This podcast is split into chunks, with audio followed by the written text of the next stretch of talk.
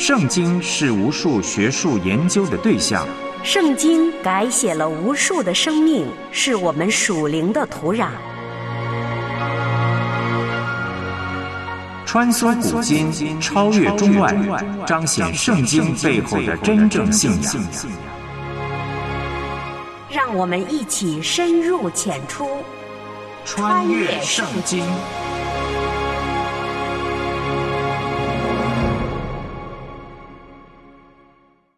穿越圣经，带你回归圣经。我是唐曼。偶尔想起被封关的那段口罩的日子。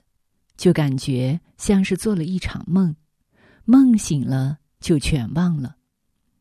人都是容易健忘的，不经生死忧患，也不会有刻骨铭心之痛；不面对死亡，也不会思考生命的意义。这个世上每一次灾祸的发生，每一个死亡的消息，都是对灵魂的痛击，是要唤醒人思想永生。寻求真理，我们一起来听由梁天路播出、麦金牧师分享的今日信息。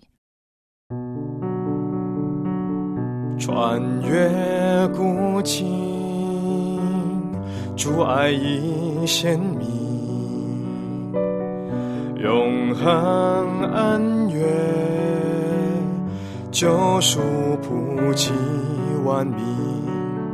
顺服谦卑，在主跟前专心聆听，穿梭圣经里是主话语，是行主真道，走上窄路，穿越圣经。欢迎收听《穿越圣经》。穿越圣经这个节目呢，希望帮助每一位听众能够更加明白神的话语，成为遵行并且传扬神话语的人。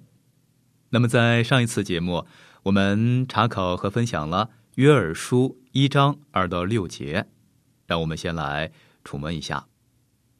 教导子女，这个是父母的责任。吸取长辈的教训呢，这个是晚辈的福气。那么今天你对此有什么样的想法呢？神他就劝喻做父母的啊，要把自己民族的历史啊来传给后代，并要他们呢把所学到的教训呢反复的讲给子孙来听。那么对于年轻一代来说，长辈的生活经历是最宝贵的财富啊，能够帮助他们重走前辈的成功之路啊，并且呢避免重蹈这个失败的覆辙。或许有人会疑惑的说了：“蝗虫灾害不是用来对付埃及人的吗？怎么会用在神的选民的身上呢？”在约珥书一章四节，约珥就预言说了：“蝗虫造成的灾害，简直就像遭入侵军队蹂躏一样的可怕。蝗虫集结成群啊，数不胜数，在距地面数公尺以上飞过的时候啊，阳光都被遮住，变成黑暗了。”那么，当蝗虫停在地上的时候，便会完全的遮掩所经之地，并且啊，要吃尽所有的草木。那么，读了约尔的预言，有人或许会忍不住的问了：蝗灾真的临到犹大了吗？那么，约尔详尽的描述呢，让不少人就相信呢，他所指的是一场已经发生啊，或者是将要发生的蝗虫灾害。那么，另外一派的意见则认为，蝗虫啊，就象征了入侵的敌军。那么，其实两者都是可预知的。蝗虫代表毁坏，那么约尔呢，意在指出啊，神要因为人的罪来去施刑罚。那么他就称这个审判是耶和华的日子。那么先知就警告选民要清醒，而且要哭泣。有人或许会问了，为什么要如此啊？我今天生活的挺好的，根本用不着这样啊。那么当时呢，以色列百姓的身体和道德意志呢，都已经颓废了，他们对罪已经没有知觉了。那么约尔就催促他们呢，要从得意忘形中啊，赶紧的来觉醒，并且趁早啊，来承认自己的过失，否则一切都要被毁坏。那么就连使他们醉倒的葡萄也必遭毁坏。那么今天安逸丰富的生活，可使我们呢来丧失警觉性。那么因此，我们切不可让物质的风雨来阻碍我们灵命的更新。通常酒醉的人对周围所发生的事儿呢，都是迷迷糊糊的。约尔在此，他用讥讽的语气来警告他们：啊，这蝗灾的后果呀，恐怕连他们也被惊醒，因为酒的供应已经断绝了。在约尔书一章四到六节，约尔他似乎激动的描写了他自己所遭遇的损害啊，借此就刺激他的听众啊，使他们感受到自己啊也被牵涉在其中。那么蝗虫就像一队入侵的军队一样。那么在二章的一到十一节，约尔呢将会从神学的角度来去演绎这个观念。蝗虫数目之多，使他们呢就如猛兽一般的凶猛，啊，啃食葡萄树，还有其他果树，甚至呢连树皮也剥尽了，使树木呀就不能够再生了。所以难怪酒醉的人他们要哭泣，要哀嚎了。好，那么接下来呢，我们就继续来研读和查考约珥书一章七到十五节。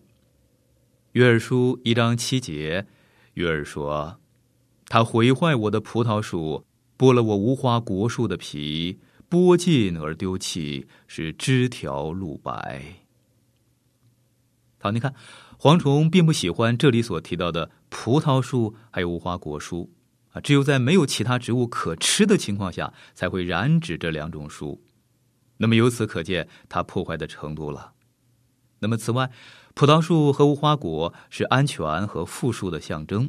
那么因此，他们的惨状啊，就代表着民众他们的情绪了。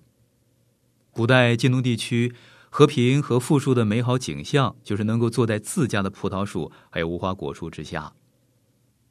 埃及木绘、亚述浮雕。以及圣经的作者呀，他们共同使用了这个词组来形容啊，能够掌控自己生活的人，没有外力的干预啊，得以栽种神所赐予他们的地。葡萄树和无花果树呢，会结果实，也能够遮阴。那么享用它们，就显示了某种长期的兴盛了啊，因为两者呀，都需要数年才能够出产。那么蝗虫的恶名，不只是因为它破坏植物的生命啊，也是由于啊，它咬坏枝子，剥去树皮。如果树皮受到相当的损坏，那么植物呢，可能就无法存活了。如果存活，那么复原的过程就会大大降低它结果子的能力了。你看，蝗虫它真的可以毁坏树木，它会把无花果树的树皮都给剥尽啊，什么都不剩，只剩下一个光秃秃的树枝。那么约尔给百姓的信息呢，是要告诉他们呢，应该要怎么来做。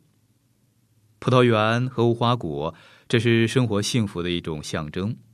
无花果树通常也种在葡萄园之内。那么在旧约，这两者呀，都是国泰民安的一种象征。啊，蝗灾就会毁了人的这一切的幸福的光景了。约尔书一章八节，约尔说。我的民呐，你当哀嚎，像处女腰束麻布，为幼年的丈夫哀嚎。你看，先知说的很不寻常。那么，首先，他们当哀嚎，像新娘失去丈夫那样，她的丈夫呢，也许在战场上就阵亡了。那么，通常以色列人要为这样的事儿啊来去哀哭。那么，这一节经文就见证了以色列百姓因着灾祸是何等的悲痛。他们的处境呢是何等的凄惨！在希伯来社会中，男子自从订婚之日起，那么就受到了丈夫的待遇。那么对订婚的女子来说，最大的悲剧就是未婚夫他的死亡了。那么约尔呢，他就是以此比喻百姓因以色列地的荒凉而感到的悲伤。以色列人他们虽然背离，但是神仍旧视他们为自己的子民，神就温柔的呼唤。督促他们呢早些来醒悟。约儿说：“像处女腰束麻布，为幼年的丈夫哀嚎。那么幼年，也就是已经许配给人的少女，未婚而夫君已经去世了，她的一生的希望就落空了。她的心灵上这个创伤是难以弥补的。那么伤心而致哀嚎。那么先知要人像这样的少女一般的，因失去神的怜悯呢？”而来痛哭。穿越古今，主爱已显明，永恒恩怨，救赎普及万民，顺服谦卑在主跟前，专心聆听，穿梭圣经里。是主话语，是行主正道，走上窄路，穿越圣经。约珥书一章九节经文说：“素祭和奠祭从耶和华的殿中断绝，侍奉耶和华的祭司都悲哀。”好。素祭和奠祭从耶和华的殿中断绝，那么换句话来说，以色列民他们就不再献祭了。先知约尔就指出，侍奉耶和华的祭司都悲哀。那么整段经文都说同样的话：醉酒的要悲哀，祭司要悲哀，整个经济都受到了这个灾祸的一些影响。那么从这一节经文以及其他经文判断，先知约尔呢，他是住在耶路撒冷的。他所说的祭司，那么是指在圣殿中来服侍的祭司。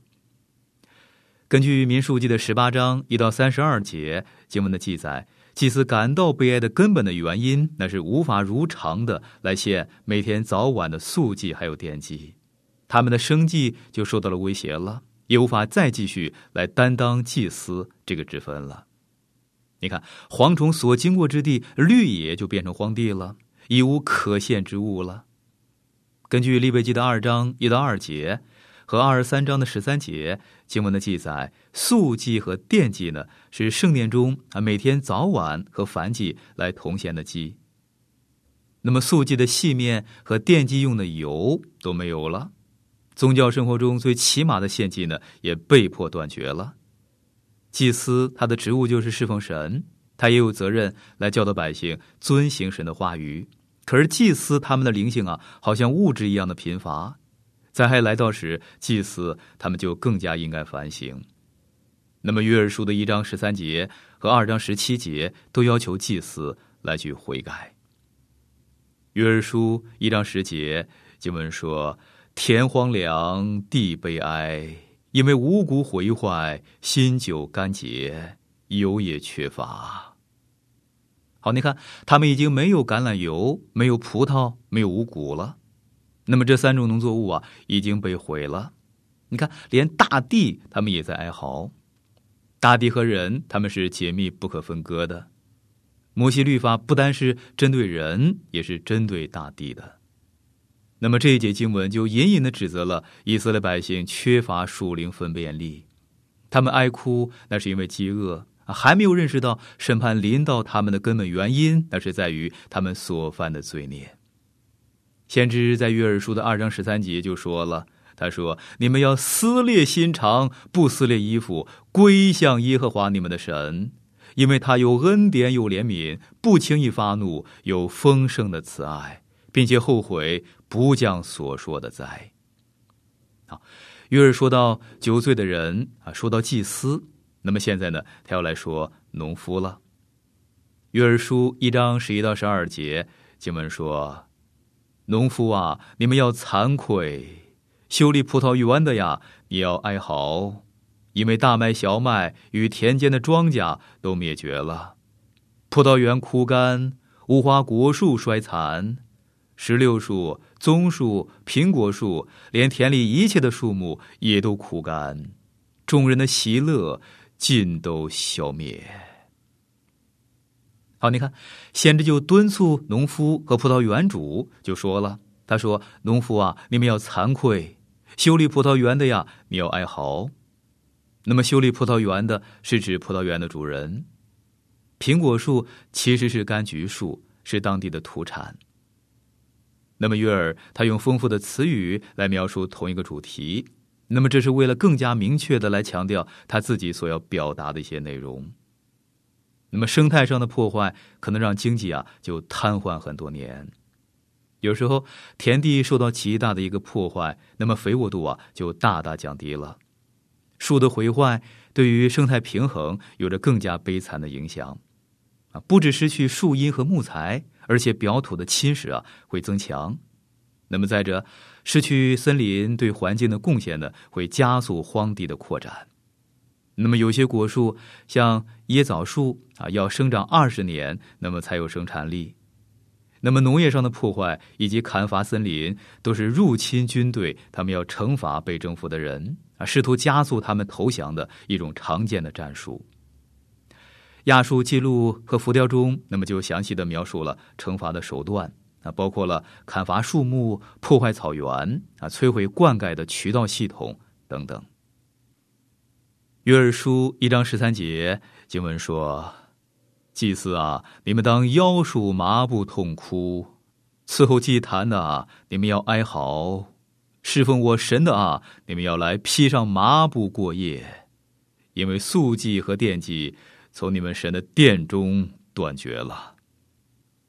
腰束麻布，那么这是表明内心悲伤的一种象征性的行为。”那么就一直祭司当代替百姓的罪而来哀痛悔改，伺候祭坛的，那么是指祭司；侍奉我神的，那么是指神的众先知。祭司不能够再在圣殿里边任职了啊，因为百姓没有东西可以来奉献了，他们要整夜的披麻蒙灰的来躺着，因为没有人来奉献肉和酒了。那地的经济完全破产了，连奉献给神的能力啊，他们也没有了。但是呢，好在神他清楚的说过，仪式不是那么的重要，那么要紧的是要有诚心。那么在这里，神他就要求百姓啊，来做一些他们从前从来没有做过的事儿。当神颁布摩西律法的时候，什么以色列百姓就订立了七个节期，要他们呢不可哭丧着脸来庆贺这些节期，神要他们呢带着喜乐的心来到神的殿去过节。你有没有注意到，基督徒在教会聚会的时候啊，并不喜乐呢？我反对在讲台上讲笑话，可是我看到有些信徒坐在那里，脸上没有笑容。我希望他们凡事顺遂。现在的日子啊不好过，他们都失去了喜乐。那么在约尔的年代，百姓也同样没有喜乐。那么，为什么神一开始对百姓说：“我要你们哀嚎，要你们披麻蒙灰，我要你们哀哭呢？”以前神对他们说：“我要你们来到我面前的时候，要带着喜乐。”但是现在呢，以色列百姓他们犯罪了，那么这也是今天大家失去喜乐的原因。今天的人活得很辛苦，音乐呢开得震天大响，要借由讲一些黄色笑话才能够使人发笑，甚至在教会也是如此。请问我们的喜乐到哪里去了？那是因为人犯罪，喜乐就消失了。神不再赐给人喜乐了。神对百姓说：“你们要到我面前哀哭，我不喜欢这样。可是你们犯罪了，你们应当认罪悔改。”那么先知约尔他就督促以色列百姓要赶紧悔改。那么神的仆人呢，理当走在前边去带领。所以约尔呢，他首先就敦促祭司们来悔改认罪。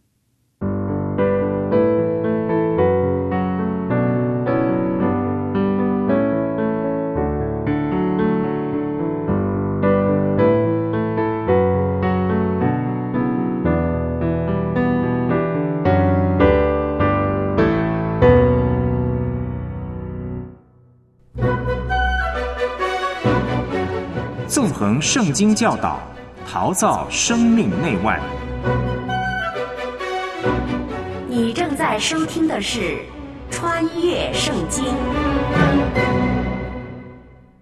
约珥书一章十四节，约珥说：“你们要分定进食的日子，宣告严肃会，召集长老和国中一切的居民，到耶和华你们神的殿，向耶和华哀求。”啊，约尔说：“你们要分定进食的日子，这是神从未叫选民做过的事儿。神给他们七个欢乐的节期，那么在他们陷入到最终之前，神并没有要他们来进食。那么这个罪呢，就是约尔他所提到是以色列国败坏的酗酒之罪。你看，酗酒就使人失去了理智了啊，不能够做正确的判断了。约尔还说，宣告严肃会，那么也就是要以色列民聚在一块儿。神以前要他们聚在一块儿，那是因神的同在而喜乐。但现在呢，神说他们要宣告严肃会了。那么严肃会呢，这是集体敬拜的场合，那么多半就伴随着例行的年度的节庆，但是呢，也可在有需要时来临时组成。那么在此情境下，看来那是一种长老的会议。那么仪式活动之外呢，可能也包括了要做某些的决定。约尔说：“召集长老和国中一切的居民到耶和华你们神的殿，那么就是要以色列民来去到圣殿中。那么今天人有困难的时候啊，就会想到要去教会了。你看，困难就使人来到神的面前了。百姓啊，要聚在一块儿来进食。经文说，向耶和华哀求，为什么呢？因为神他是蛮有怜悯的，神他乐意来赦免。”以色列的神，他是一位奇妙的神。当以色列民在困难时期来到他的面前，那么神他会垂听，神会应允他们的祷告。那么约尔就警告百姓了，也给他们命令啊，如果他们想蒙神祝福，那么就要遵行以上所提到的这几件事儿了。那么接下来，先知约尔他从当时的蝗灾就转到了末日耶和华的日子。约尔书一章十五节。约尔说：“哀哉！耶和华的日子近了，这日来到，好像毁灭从全能者来到。那么，哀哉，它是指什么日子呢？耶和华的日子近了，这日来到，好像毁灭从全能者来到。那么，之前区域性的蝗虫之灾，这个是警告性的，只是轻描淡写的预告，也是影射啊将来要来到的耶和华的日子。”那么约尔要把将来要发生的事啊，就警告他们，要他们来警醒。那么神曾经应许大卫要把国赐给他，要兴起大卫的后裔来治理以色列国。那么战争将要止息啊，全地啊都将要恢复和平。那么所有的先知都预言到了耶和华的日子将要来到。那么要认识耶和华的日子，必须对照圣经里边所提到的其他的日子。我们现在是活在圣经里边所说的人的时代，那是从尼布甲尼撒开始的，也就是主耶稣他所说的外邦人的日期。在路加福音二十一章二十四节记载，主耶稣他说：“他说你们要倒在刀下，又被掳到各国去，耶路撒冷要被外邦人践踏，直到外邦人的日期满了。”你看，今天我们是活在人的时代中。啊，一切是由人来主导，我们只能够来到属人的最高的法院。可是那里呢，并没有神的同在。我们已经把神给忘了，神的名只成为了在我们发誓或者是亵渎的时候才去来使用。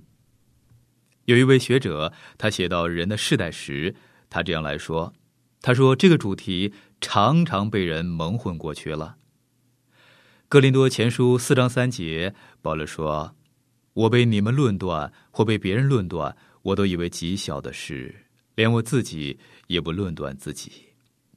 那么经文中的被人论断，那么就是现今人的看法。那么其实呢，应该翻译作人的时代。你看，我们是活在人本主义的时代中啊，人自以为可以解决所有人类的问题，但其实人类能够来做点什么呢？人类把世界搞得一团糟。啊，每一个上台的政客，他们都以为啊自己有办法去解决任何的问题，但其实不然，人类是无法解决世上的问题的。但是呢，好在圣经还提到了另外一个日子，那就是主耶稣基督他的日子。保罗他在哥林多前书的一章七到八节，他就说了，他说：“以致你们在恩赐上没有一样不及人的，等候我们主耶稣基督显现，他也必兼顾你们到底。”叫你们在我们主耶稣基督的日子无可责备。你说什么是主耶稣基督的日子呢？那就是主耶稣基督他的再来，教会被提。那么教会呢，要在主耶稣基督的审判台前来接受审判的日子。腓立比书一章六节，保罗说：“我深信，那在你们心里动了善功的，必成全这功，直到耶稣基督的日子。你看，主耶稣基督他会保守我们，直到教会被提，我们都要站在他的面前。那最后看一看，能不能来得到奖赏？其实，新旧约圣经里边呢，都说到了主的日子。帖撒罗尼迦后书二章二节，保罗说。我劝你们，无论有灵、有言语、有冒我名的书信，说主的日子现在到了，不要轻易动心，也不要惊慌。帖撒罗尼迦信徒他们很怕会在被提的时候啊被遗忘了，保罗就劝勉信徒，到那个时候啊已经被提到天上了啊，不必再面对主的日子到来的这个审判了。那么约尔呢，他很清楚的说明耶和华的日子是什么。他说：“耶和华的日子啊，是黑暗，是幽冥，是艰难的日子。”希伯来书指出，信徒要立刻进入到神的国，到那里呢，就不再有困难了。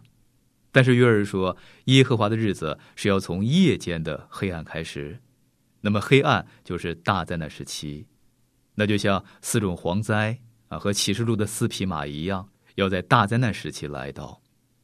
那么耶和华的日子呢，也包括了基督再来，要在地上建立他的国度。凡属神的人，他们都要进到这个光明的国度，与主永远同在。这是旧约圣徒他们的盼望，这是旧约圣经一些的教导。那么，亲爱的朋友，你看查考圣经是多么的重要。有一个人，他写了一封长信，他给我，信中他引经据典的，他写什么是主的日子。可惜那个人呢，他没有提到约珥书，他不明白约珥书啊，就是要说明主的日子的一封关键的书信。约珥他是第一位书写预言书的先知，没有其他先知比约尔说的更加详尽的了。那么后来的先知呢，也常常引用这个名词。耶和华的日子在整本圣经里边就出现了七十五次，主的日子出现了五次，那日。在约尔书中就出现了一次，你看，所有的先知他们都说到了耶和华的日子。我们要知道这个名词呢，它会一再的出现在圣经里头。好，我亲爱的朋友，今天的节目时间就到了，我们要先停在这里了。如果您对节目中我所分享的内容有什么不太明白的地方，那么欢迎你啊来信询问，我们会很乐意的为您再去做说明。如果在你的生活中有什么难处，也请让我们知道，我们可以在主里啊彼此纪念和带祷。好，我们下次节目时间空中再会了，愿神赐福给您。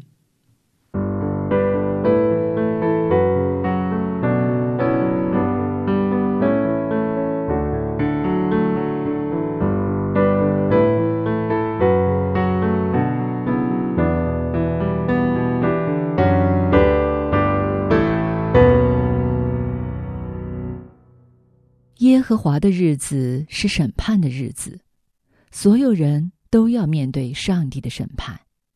只不过信而得救的人得永生，不信的人得永死。人的选择只在今生，此刻当下正是时候。我们今天的节目就到这了，我是唐曼，明天我们再会。